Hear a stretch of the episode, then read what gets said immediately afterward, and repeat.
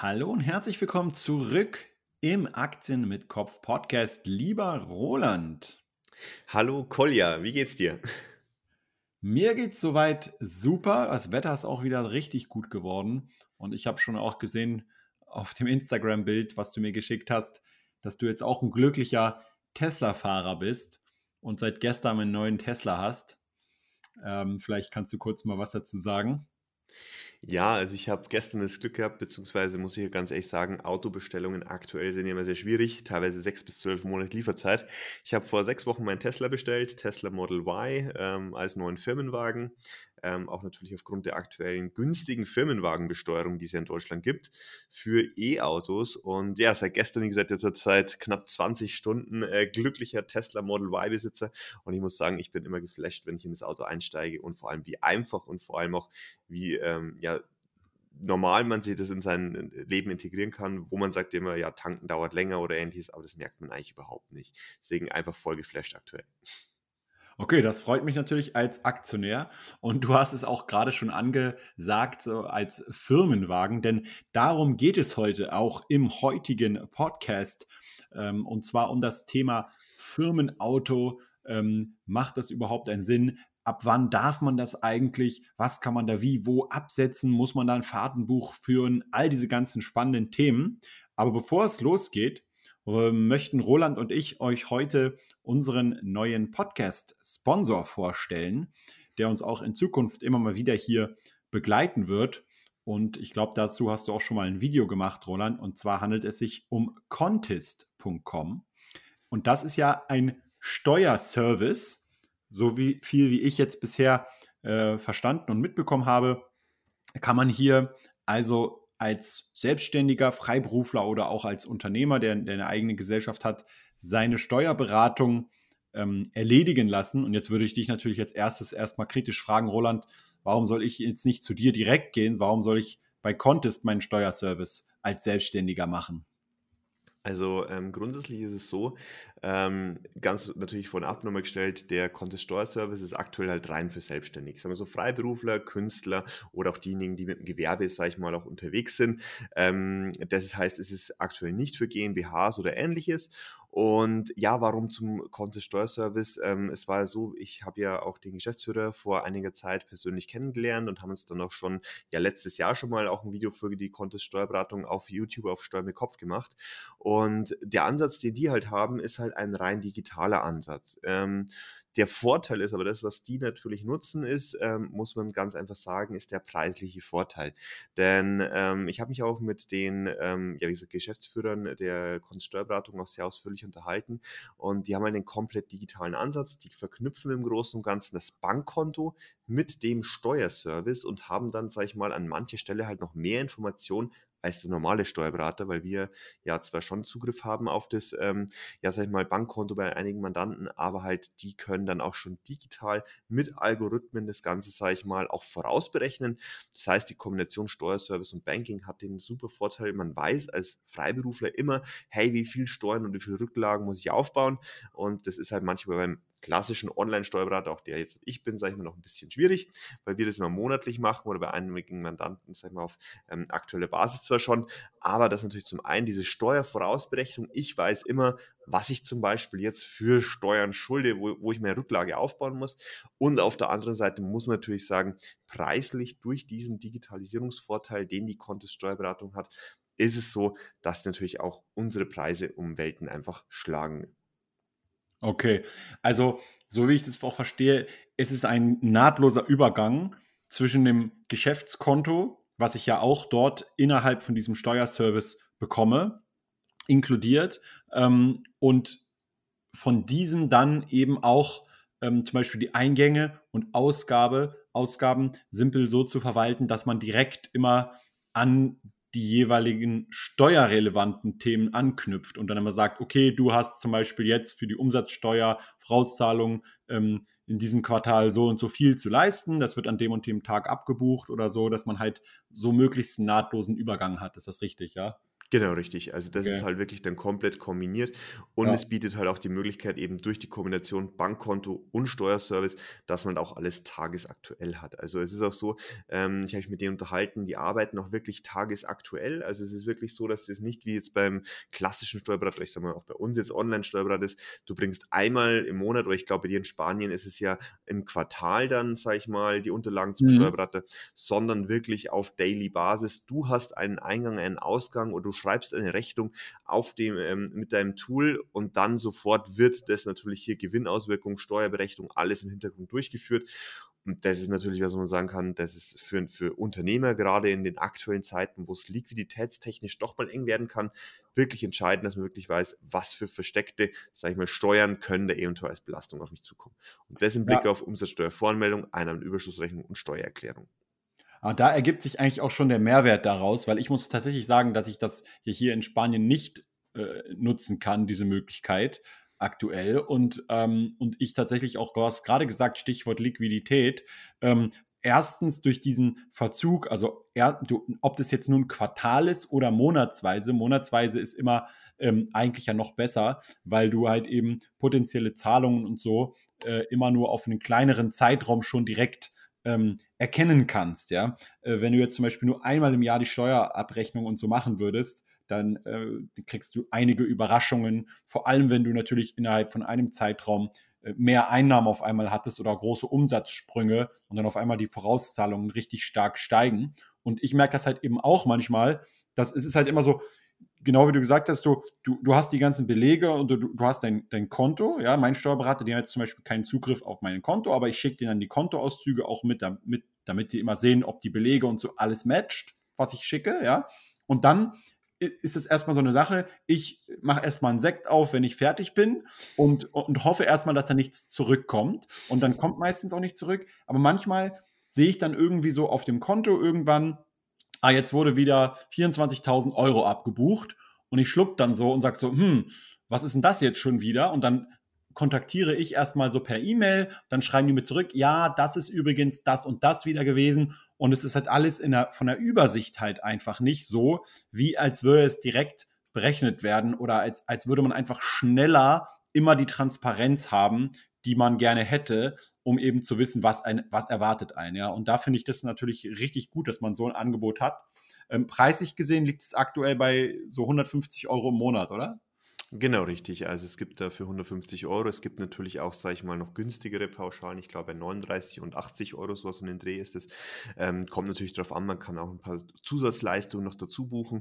Ähm, es ist halt das, wie man es am Ende will. Und ähm, ich sage mal so, ab für 39 Euro im Monat im Großen und Ganzen ähm, einen Steuerberater zu haben im Monat und der sich schon vieles abkümmert äh, oder halt dann ab 80 diese ganzen Zusatzleistungen, ähm, die man mit Beratung und Kommunikation mit dem Finanzamt hat.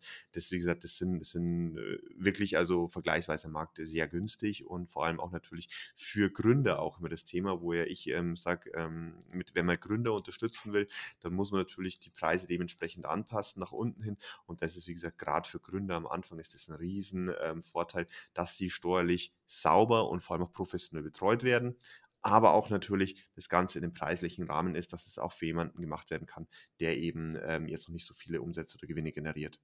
Okay, das heißt, wenn ihr gerade in der Situation als Freiberufler seid, dass euch manchmal die Steuern über den Kopf wachsen, dann schaut euch einfach mal das Angebot von Contest an. Ich habe es auch in den Show Notes zu dieser Episode auf dem Blog verlinkt, sowie auch bei Facebook, wo die äh, ja immer jeweils geteilt werden. Und Roland, jetzt gehen wir mal langsam über zum Thema Steuern beim Auto. Wir müssen ja hoffentlich bald die Autos nicht mehr selber steuern, aber äh, Steuern zahlen müssen wir noch. Und du hast gerade am Anfang äh, kurz im Eingang erwähnt, dass du aufgrund irgendeiner steuerlichen günstigen Lage äh, dich jetzt auch für das Elektroauto unter anderem entschieden hast. Kannst du vielleicht äh, da kurz mal drauf eingehen? Worum handelt es sich da genau? Also es ist ja grundsätzlich so in dem Fall, ähm, wenn man sich ein Auto in Deutschland anschafft als Firmenwagen, ähm, dann gibt es natürlich unterschiedliche Behandlungsweisen, sag ich mal, je nachdem, wie die Nutzung ist. Also dadurch, dass ich meinen ähm, Firmenwagen noch immer sehr, sehr häufig ähm, auch über 50 Prozent ganz einfach für meine Unternehmen nutze, ist es so, dann ähm, hat man die Möglichkeit, hier aktuell ja nicht mehr die 1%-Lösung zu wählen, vor allem auch bei E-Autos. Also früher, ähm, wenn man einen normalen Verbrenner hatte, war es die 1%-Lösung Das heißt, man musste ein Prozent des Bruttolistenpreises im Zeitpunkt der Erstzulassung, also zum Beispiel wenn das Auto 60.000 Euro kostet, dann hast du 600 Euro im Monat als fiktive unentgeltliche Wertabgabe versteuern müssen. Und bei Hybridautos ist es aktuell 0,5 Prozent. Und bei ähm, E-Autos, also 100% Stromer, ohne, also die unterhalb von 60.000 Euro liegen im Anschaffungspreis, sind es im Großen und Ganzen dann 0,25 Prozent. Das heißt, im Großen und Ganzen ähm, sind es noch 150 Euro unentgeltliche Wertabgabe, die man da versteuern müsste. Und das war dann für mich so ein Grund, wo ich gesagt habe, okay, die 1%-Lösung, dadurch, dass ich so viel erfahre, war für mich immer schon der größte Graus, ähm, weil ich dann so 1% bei einem Auto von 60.000 Euro sind 7.200 Euro fiktive Betriebseinnahmen im Jahr. Und ähm, da war es jetzt dann, wo ich gesagt habe, okay, jetzt E-Auto und vor allem auch natürlich, wo jetzt auch, sag ich mal, der Markt sich so entwickelt hat und vor allem natürlich auch hier in diesem Fall, ähm, sag ich mal, die Reichweite mittlerweile ja mit knapp 400 Kilometern noch relativ gut ist war für mich dann so, da habe ich gesagt, okay, das mache ich.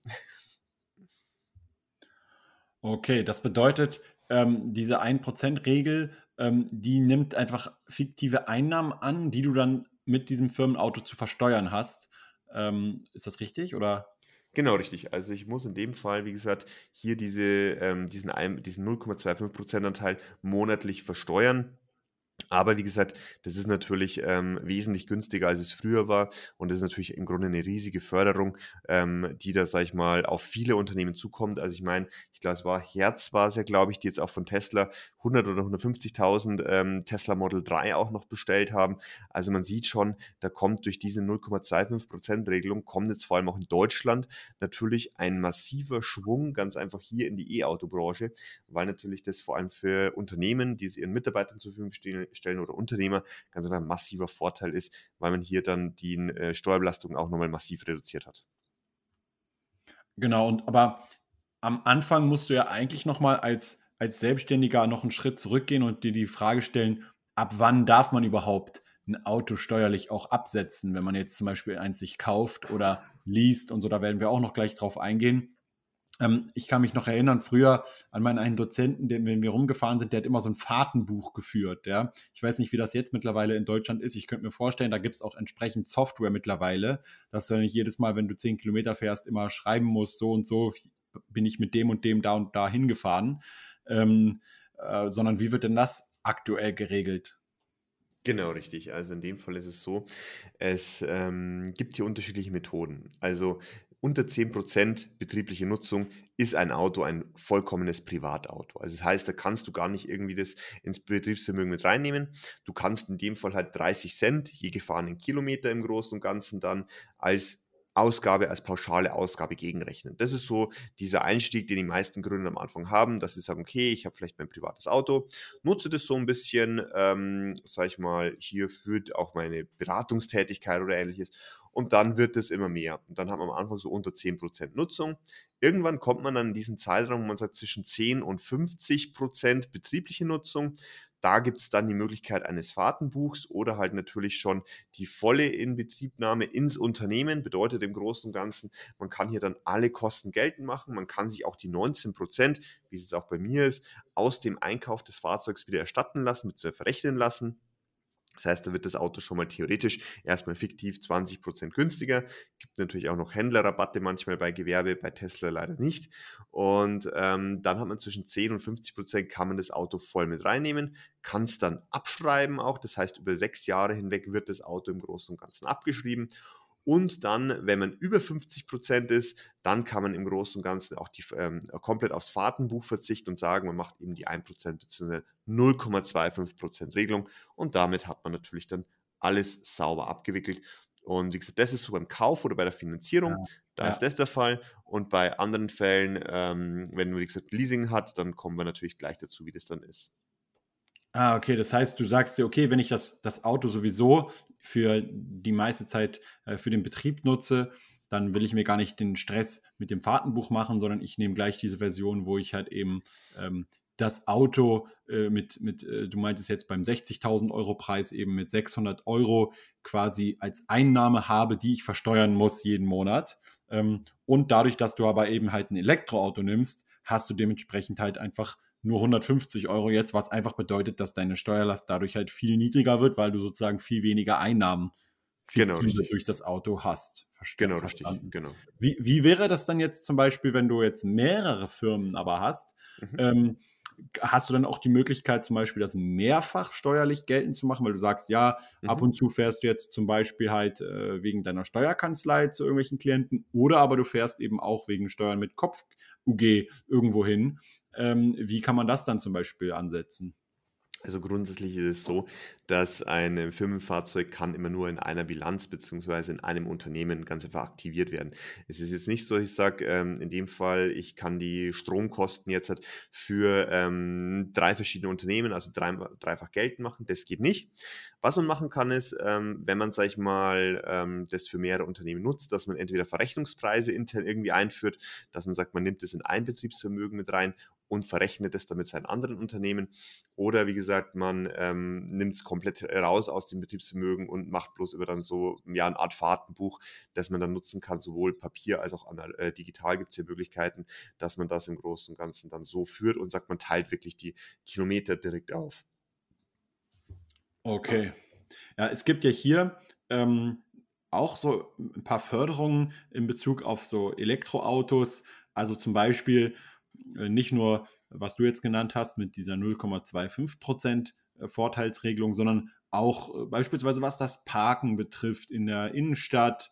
Ähm, oder in anderen Ländern ist es ja auch teilweise so, dass du einfach auch beim Kauf direkt schon irgendeinen Bonus irgendwie dazu bekommst oder der Händler irgendwie einen Rabatt geben muss oder so. Gibt es denn da noch weitere Vorteile, ähm, die man jetzt insbesondere einmal mit einem Elektroauto, aber vielleicht auch durch eine Firmennutzung haben kann bei einem Elektroauto? Also ähm, der große Vorteil, also das steuerliche Vorteil von dem E-Auto. Also man muss sagen, steuerliche Vorteile gibt es gerade massivst viele für zum Beispiel E-Autos. Also ein Punkt zum Beispiel ist in diesem Fall die ähm, ganz einfach ähm, 0,25% Regelung an erster Stelle. Zweiter Punkt ist, man zahlt, ich glaube bis 2030 oder 31 ähm, zahlt man in Deutschland keine Kfz-Steuer. Das heißt, ähm, E-Autos sind von der Kfz-Steuer befreit. Ähm, das ist natürlich schon mal ein riesen Vorteil. Sind zwar bloß immer so, also bei meinem alten Mercedes waren es, glaube ich, 120, 130 Euro im Jahr. Ist aber natürlich auch schon ein bisschen was. Ähm, der Vorteil ist auch, in manchen ähm, Gemeinden ist es so, dass du dann natürlich kostenlos parken darfst. Das heißt, du sparst dir auch nochmal massiv ähm, Parkgebühren. Also wenn ich jetzt hier an Regensburg denke, sind es teilweise, ich sage mal so, wenn du eine Stunde oder zwei unterwegs bist, dann bist du über 5 Euro Parkgebühren. Ähm, wenn du dir die schon mal sparst, das ist natürlich auch schon mal ein Riesenvorteil. Das da summiert sich was auf.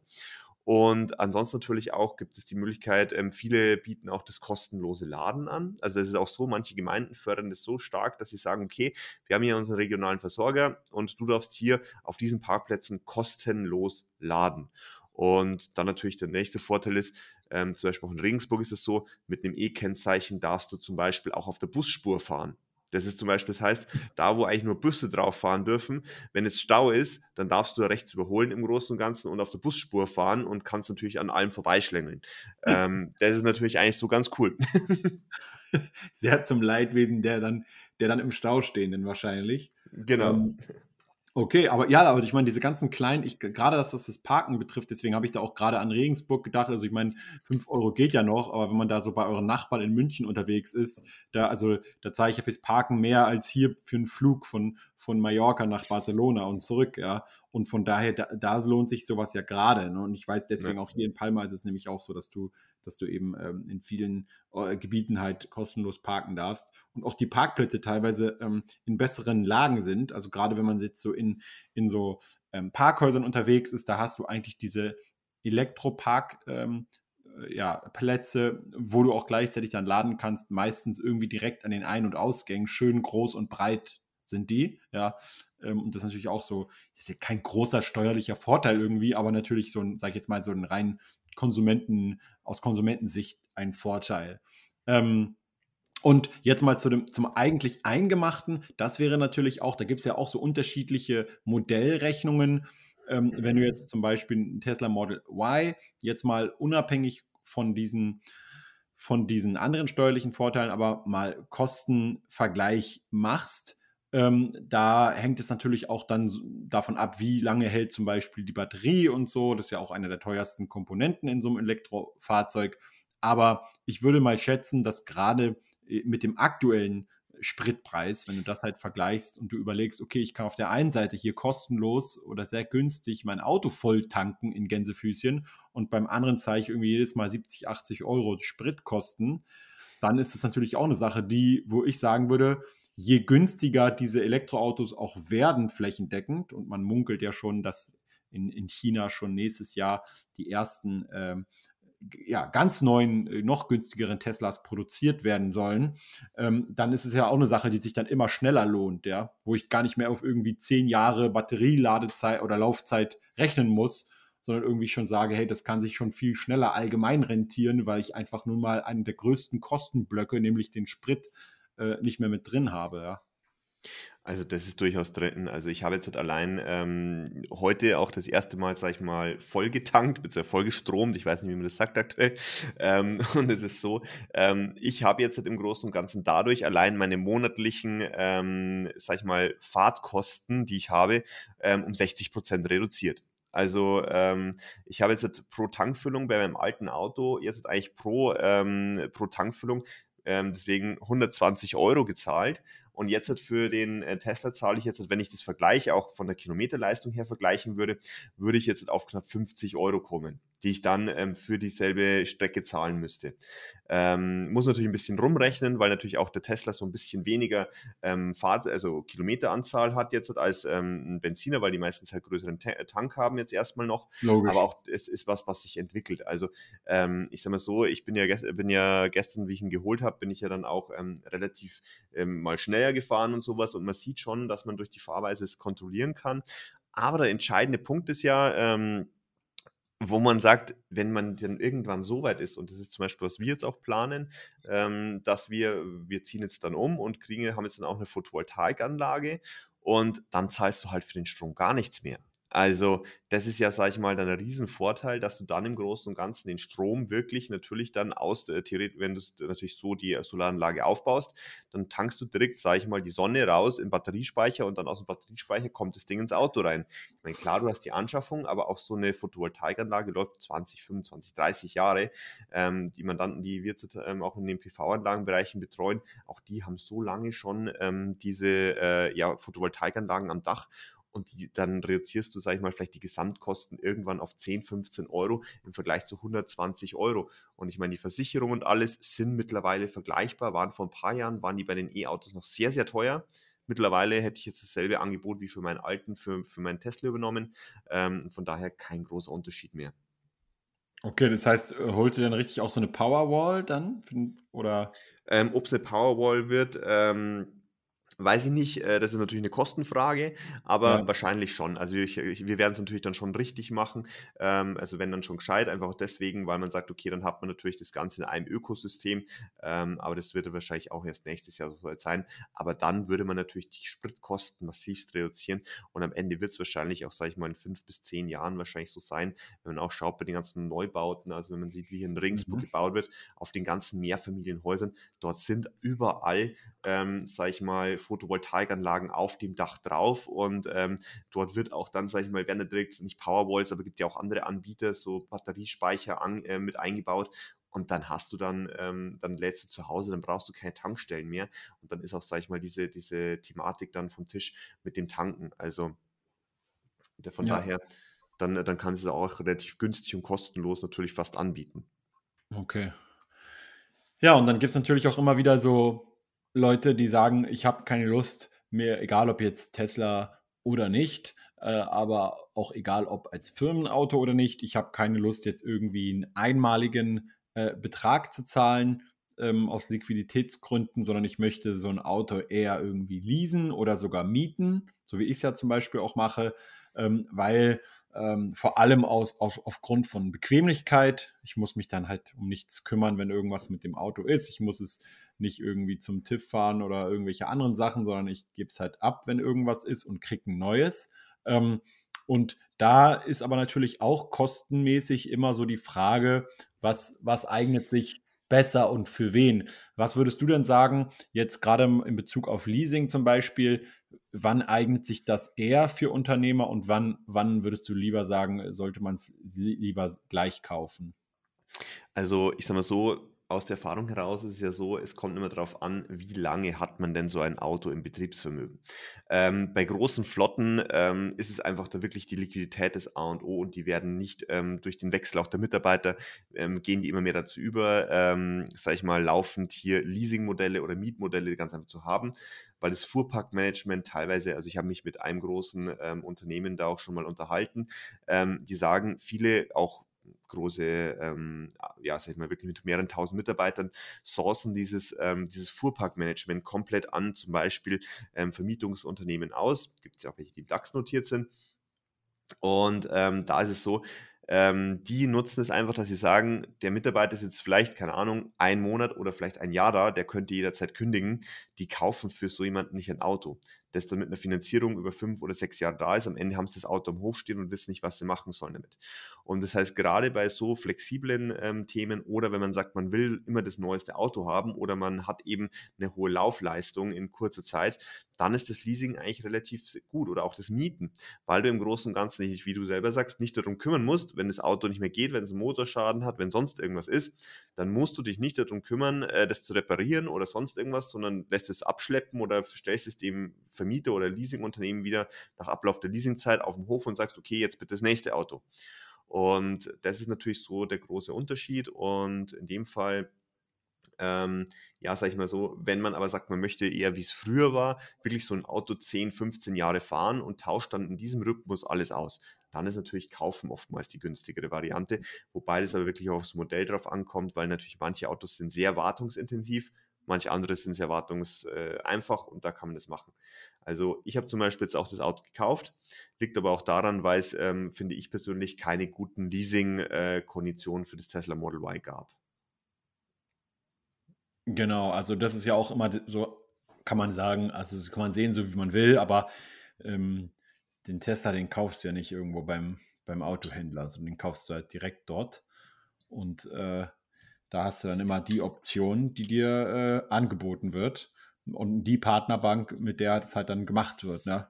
Und das ist ja das, wo ich die Problematik hier halt hatte, weil es gibt einfach halt kein gutes äh, Angebot, was das angeht. Also ich habe mich schon gefragt, warum machen die es nicht einfach selber? Warum brauchen die hier noch irgendeine so halbsolvente spanische Bank, um das zu machen? Ähm, und dann ist man sozusagen so ein bisschen gefangen ne, an das Angebot, was man dafür kriegt. Und da muss man natürlich auch ganz klar sagen, auch wenn man jetzt zum Beispiel so einen Tesla sich finanziert, ähm, da kommen schon ein paar Scheinchen dann mehr raus, was den, den Kaufpreis angeht, als wenn man es jetzt einfach direkt auf einmal kauft. Ne? Also das ist halt immer so eine, einerseits so eine, so eine Rechnung mit, erstens, habe ich das Geld? Wenn ich genug Geld habe, kann ich es mir eigentlich auch immer gleich kaufen, wenn ich es nicht irgendwie anderweitig besser investieren kann, um wieder Rendite darauf zu erwirtschaften. Ja. Auf der anderen Seite, wie flexibel muss ich sein?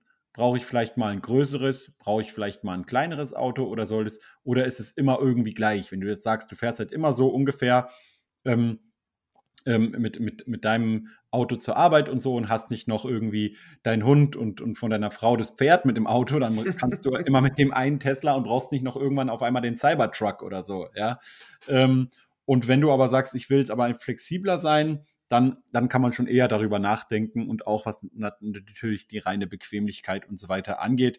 Wobei ich auch sagen muss, jetzt äh, hier, also so cool ich das Angebot von, von Six zum Beispiel finde in dem Bereich, ähm, es ist schon auch äh, eine, du musst schon dann halt alle, bei so einem Dauermietauto musst du zum Beispiel auch alle, ja, also die sagen zwar immer so alle zweieinhalb bis drei Monate, aber bisher, wenn ich ganz ehrlich bin, war es eher immer so alle anderthalb bis zwei Monate, dass das Auto getauscht werden muss. Ja, das ist vielleicht auch wegen der aktuellen Covid-Situation und diesen ganzen ja, äh, komischen Angebot-Nachfragesituation. Es gibt also viel zu wenig Autos hier aktuell, ähm, dass es äh, häufiger getauscht werden muss. Aber das ist natürlich dann auch eine Sache, wo man dann immer denkt, oh, jetzt muss ich ja schon wieder hinfahren und das Auto tauschen. Ne? Also ja. so 100% Bequemlichkeit gibt es leider nie, außer du fährst nur Taxi oder so. Ja. ja. ähm, genau, aber das sind halt einfach so Faktoren, wo ich sagen würde, die sollte man halt einfach berücksichtigen bei dieser, bei dieser Frage. Ähm, genau. Aber steuerlich gesehen ist es ja eigentlich nicht so relevant, oder? Weil egal, ob jetzt nun ähm, Leasing oder nicht Leasing, du kannst es ja immer, wenn du es, wenn es als Firmenwagen benutzt wird, dann kannst du es ja auch immer äh, steuerlich geltend machen, oder? Genau, richtig. Also das ist einmal so, der Unterschied ist halt, in einem Fall taucht das Auto in der Bilanz auf, also wird halt dann aktiviert ähm, als Anlagevermögen und natürlich dann abgeschrieben über sechs Jahre. Im anderen Fall ist es so, du hast halt diese Leasingraten, Mietraten oder irgendwas, ähm, die dann, sag ich mal, den Gewinn direkt mindern. Also das ist wirklich dann, sag ich mal so, der ähm, kommt meistens aufs selbe drauf. Meistens ist es so, dass das Leasing ein bisschen teurer ist als die, Ab als die Abschreibung, ähm, was natürlich dann ja. einen steuerlichen Vorteil hat. Zum Beispiel, ich habe es nachgerechnet, bei ähm, theoretisch, wenn man das Leasing würde bei dem Tesla Model 3, das ich ja auch im Auge hatte, wo ich aber gesagt habe, scheidet wegen ähm, Frau, Hund und Kind ähm, in Kombination aus, weil mhm. dann natürlich ein großer Kofferraum von Vorteil ist, beziehungsweise auch einer, der so eine schöne hohe Klappe hat hm, dann kommst du natürlich sogar auf einen äh, steuerlichen Vorteil, weil du steuerlich mit dem Auto durch Leasing natürlich dann Verluste erwirtschaftest, weil die private Nutzung geringer ist als das, was du an, ähm, ja, ko äh, an Kosten gegenrechnen musst. Und damit hast du definitiv den riesen Vorteil und kannst das Auto zum, theoretisch zum Verluste machen, produzieren, äh, nutzen. Okay. Ähm, wie ist das bei den Versicherungen eigentlich vom Auto? Ähm, ist das da irgendwie noch ein Vorteil bei einem Elektroauto oder ist das irgendwie gleich? Ähm, ich sage mal so, ich habe jetzt leider nicht den Vergleich zwischen bestimmten Autos. Also ich hatte vorher, habe jetzt noch natürlich einen, einen äh, Mercedes C300 T-Modell, also einen Kombi. Mhm. Und das ist, sag ich mal, schon so eher ähm, Autos, sag ich mal, ab 35 aufwärts. Also so zumindest was, wie das Mercedes, glaube ich, auch angibt. Also, also gerade so in dem Bereich und dort sind die Versicherungen eigentlich gleich. Also ich glaube, ich zahle jetzt halt, ähm, im Vergleich dazu, ich glaube 50 oder 100 Euro mehr im Jahr, ähm, was aber daran liegt, weil einfach zum Beispiel, ähm, aber muss ich auch sagen, die PS-Zahl des Tesla Model Y größer ist als die von meinem aktuellen C300. Also von daher ähm, ist es eigentlich auch im überschaubaren Bereich. Ich würde auch, wenn ich die Schadensfreiheitsrabatte alles übertrage, die ich habe, würde ich ungefähr auf selbe kommen wie bisher. Also von daher auch versicherungstechnisch ist es mittlerweile gleicht sich das an. Am Anfang war das ja ein Riesenthema, äh, da wusste man ja nicht oder hat, ich habe mir vor zwei Jahren schon mal ein Angebot machen lassen und da waren es, glaube ich, 400 Euro mehr und jetzt hat, äh, sind die Preise im Normalen auch für Versicherungen. Okay, also du sagst, eigentlich der, der größte Vorteil ist ganz klar einmal diese Einsparung der, der, der Kfz-Steuer und, und dieses, dieser 0,25%-Regel. Ja, genau, richtig. Wo ich dann halt irgendwie auf ein Jahr gerechnet vielleicht anderthalb, 2000 äh, habe statt 7000 noch was, wie du meintest. Ne? Genau, richtig, ja. Ähm, ähm, und dann, äh, okay, zum, zum Abschluss noch so eine, so eine Frage, die, die ich auch interessant finde, immer wieder, so der, der berühmt-berüchtigte Porsche des, des Arztes, ja. So, also ab wann kann ich eigentlich welche Art von Auto mhm. äh, absetzen?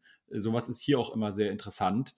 Ähm, wenn ich jetzt zum Beispiel sagen will, okay, ich will mich jetzt einfach, damit ich ähm, damit ich das auf Instagram noch besser, noch besser darstellen kann, ich will mir jetzt so ein Ferrari beispielsweise kaufen. Ja?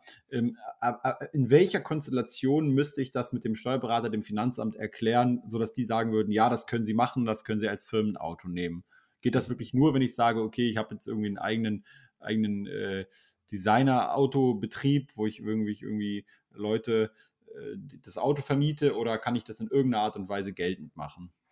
Also, grundsätzlich sagen wir so, ist es natürlich immer davon abhängig, ähm, sag ich mal, wie viel Gewinn, Umsatz oder sonstiges oder welches Unternehmen hast du ich sage mal so, wenn, ähm, auch so aus der Erfahrung heraus, Autos bis 100.000 Euro sind grundsätzlich kein Problem. Also da hatten wir zumindest in der Kanzlei bei den Mandanten, die wir betreuen, noch nie Rückfragen vom Finanzamt. Wobei ich aber sagen muss, das sind natürlich alles auch Mandanten, die, sagen wir schon mindestens so 50.000, 60.000 Euro Gewinne aus ihrem Unternehmen raus haben. Da ist ein 100.000 Euro Auto kein Problem. Wenn du jetzt hingegen gerade als Gründer unterwegs bist und ein Auto hast, ähm, da gab es ja in dem einen Fall, ich weiß nicht, ob es das Lamborghini oder das Ferrari-Urteil war, das war der Sohn von XY ich weiß gar nicht, wie gesagt, das, wer das war, aber das war eben ein Berufssohn, könnte man so sagen. Der hatte eine Unternehmensberatung gegründet, die kaum Umsätze gemacht hat und wollte dann sein Porsche oder Ferrari oder Lamborghini irgendwas absetzen. Und da hat das Finanzamt gesagt, nö, machen wir nicht.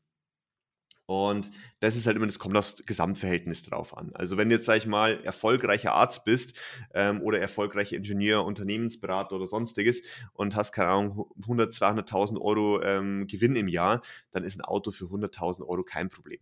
Kritisch wird es ab 100.000 Euro, ähm, wobei ich sage mal so, mit einem Porsche oder auch einem BMW oder einem Audi oder sowas hast du keine Probleme. Wenn du aber dann, sag ich mal, schon eher in die Supersportwagen gehst, also Lamborghini, Bugatti, ähm, Ferrari und sowas, dann kommen schon eher mal Rückfragen vom Finanzamt, wo es dann heißt, ist es wirklich noch eigentlich hier unternehmerisch notwendig oder ist es wirklich eher Privatvergnügen. Okay. Ja, da bleibst du ja auch meistens dann nicht bei 100.000, ja. Genau, richtig. Genau, also, aber das ist ja auch so, wie ich das mir eigentlich auch immer sage, du musst halt einfach ja im, im Zweifel zeigen, was sind sozusagen deine, was ist die, der betriebliche Grund oder wo liegt die, äh, sozusagen der betriebliche Nutzen, ähm, den die Firma hat dadurch. Also die Firma ist ja immer ein eigenständiges Subjekt, wenn man so will, und nicht eine Verlängerung deines eigenen äh, Geistes. Und, und deswegen musst du, muss die Firma ja immer in ihrem eigenen Interesse am besten handeln.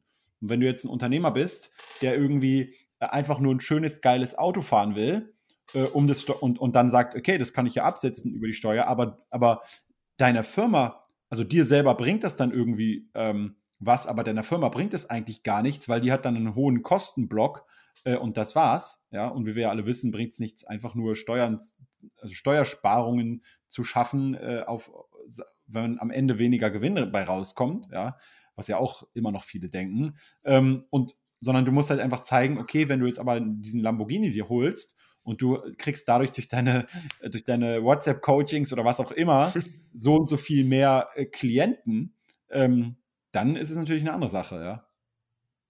Ja, das stimmt. Also das ist wirklich immer der Punkt, den man im Auge behalten sollte, weil wie gesagt, nur Steuern sparen, indem man sich Verluste produziert oder sowas, das Ja. bringt nichts. Also da wird auch das Finanzamt relativ schnell sagen, nee, sorry, aber das geht so nicht. Da hatten wir auch, wie gesagt, einige Fälle, ähm, wo dann natürlich ähm, versucht wurde, auch mit solchen Themen Steuern zu sparen, aber es funktioniert einfach nicht, weil es kommt immer auf die Gesamtbetrachtung an. Und wie gesagt, Genau. jemand, jemand, der keine 100.000 Euro hat, wieso sollte der 100.000 Euro fahren? Also so ungefähr äh, geht das Finanzamt auch ran außer du würdest wirklich massiv schnelles Wachstum haben und würdest sagen, okay, hey, aber im nächsten Jahr habe ich die Gewinne jetzt schon vorhanden oder habe ich die Gewinne erwirtschaftet, dann ist es möglich.